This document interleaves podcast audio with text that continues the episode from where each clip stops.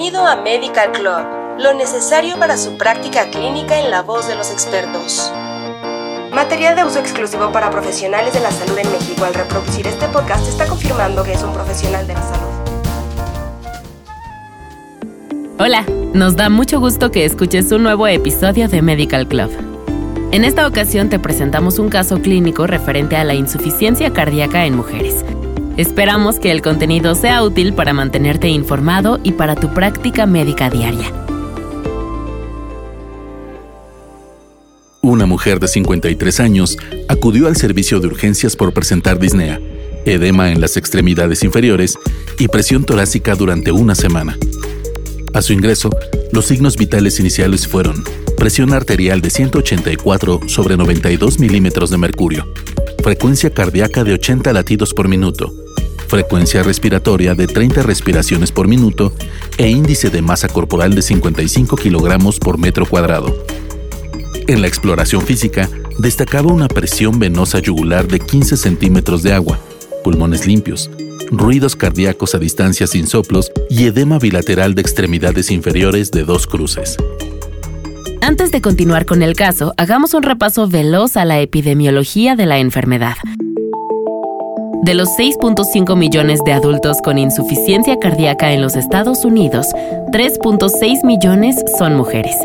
Aunque las tasas de mortalidad relacionadas con esta enfermedad han disminuido tanto en hombres como en mujeres desde el año 2000, su incidencia está en aumento y afecta de manera desproporcionada a las mujeres a lo largo de la vida. Entre las edades de 65 y 85 años, se estima que la incidencia de insuficiencia cardíaca se duplicará en los hombres con cada aumento de 10 años, mientras que se triplicará en el mismo periodo de tiempo para las mujeres. Las diferencias epidemiológicas de la insuficiencia cardíaca entre sexos pueden proporcionar información importante para guiar estrategias preventivas efectivas específicas. En comparación con los hombres, las mujeres con insuficiencia cardíaca suelen ser mayores. Además, poseen un mayor índice de masa corporal, una fracción de eyección más alta y una mayor prevalencia de hipertensión, diabetes y disfunción renal.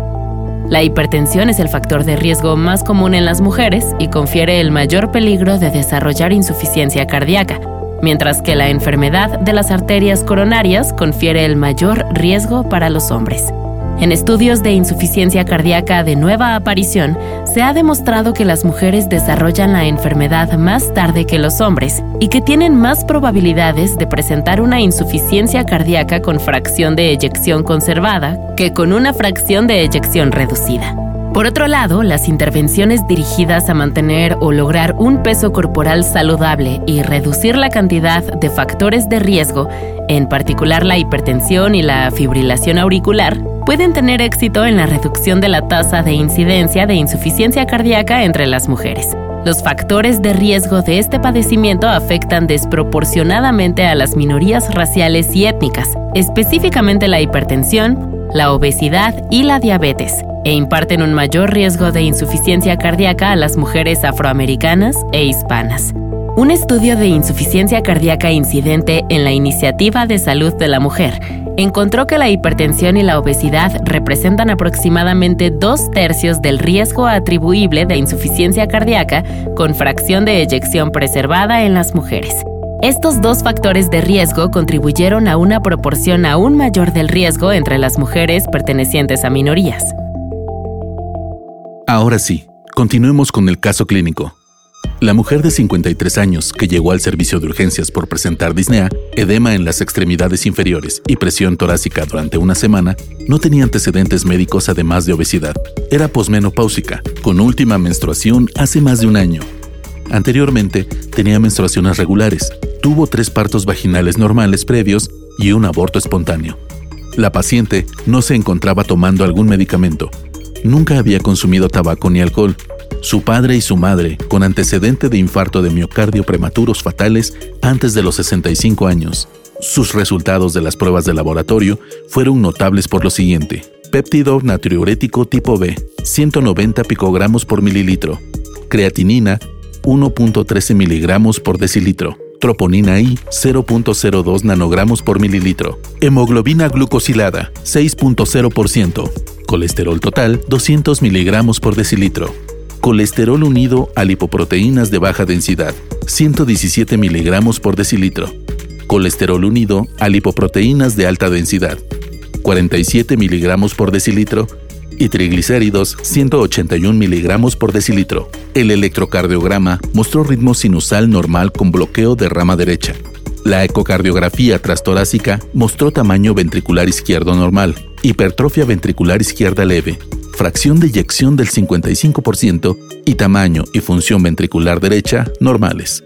El volumen de la aurícula izquierda estaba aumentado, pero se normalizó cuando se indexó al área de superficie corporal. Estos hallazgos fueron compatibles con una relajación del ventrículo izquierdo gravemente alterada, presiones de llenado del ventrículo izquierdo elevadas y disfunción diastólica de grado 2. La resonancia magnética cardíaca de estrés con adenosina reveló isquemia subendocárdica significativa, compatible con disfunción microvascular coronaria. La tomografía computarizada de tórax no mostró enfermedad ni embolia pulmonares, pero se destacó por una adiposidad significativa de la pared torácica. Este caso destaca el escenario clínico común de obesidad e insuficiencia cardíaca con fracción de eyección conservada en mujeres posmenopáusicas. Dado que ninguna terapia ha mejorado la mortalidad general de estos pacientes, es necesaria una mejor comprensión de los mecanismos que conducen a sus distintos fenotipos. Los mecanismos fisiopatológicos por los cuales la obesidad produce tasas más altas de insuficiencia cardíaca incidente con fracción de eyección preservada incluyen inflamación sistémica, resistencia a la insulina, disfunción microvascular coronaria y remodelación miocárdica y fibrosis que resultan en disfunción diastólica. El aumento de la adiposidad promueve la inflamación sistémica que puede afectar la remodelación miocárdica a través de una cascada de señalización de disfunción endotelial microvascular coronaria, infiltración miocárdica por macrófagos activados, fibrosis intersticial y aumento del estrés oxidativo en los miocitos cardíacos, que culmina en hipertrofia concéntrica y rigidez miocárdica. Aunque estos hallazgos no son específicos de las mujeres, son relevantes porque más de un tercio de las mujeres estadounidenses son obesas y la obesidad ha sido más frecuente entre las mujeres que entre los hombres desde 1960.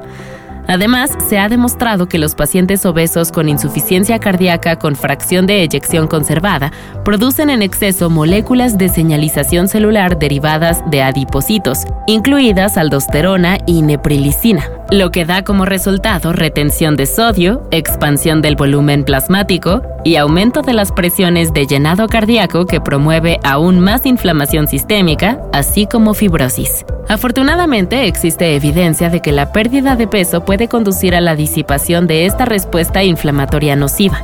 En un pequeño estudio de mujeres posmenopáusicas con obesidad, la pérdida de peso por restricción calórica resultó en niveles reducidos de biomarcadores inflamatorios sistémicos y una mejora en la resistencia a la insulina, debido a que se cree que la inflamación y la resistencia a la insulina asociadas con la obesidad predisponen a la insuficiencia cardíaca con fracción de eyección conservada, la pérdida de peso podría ser un método potencialmente efectivo para su prevención en mujeres. Y así terminamos un capítulo más. No te pierdas los próximos. Hasta pronto. Esto fue Medical Club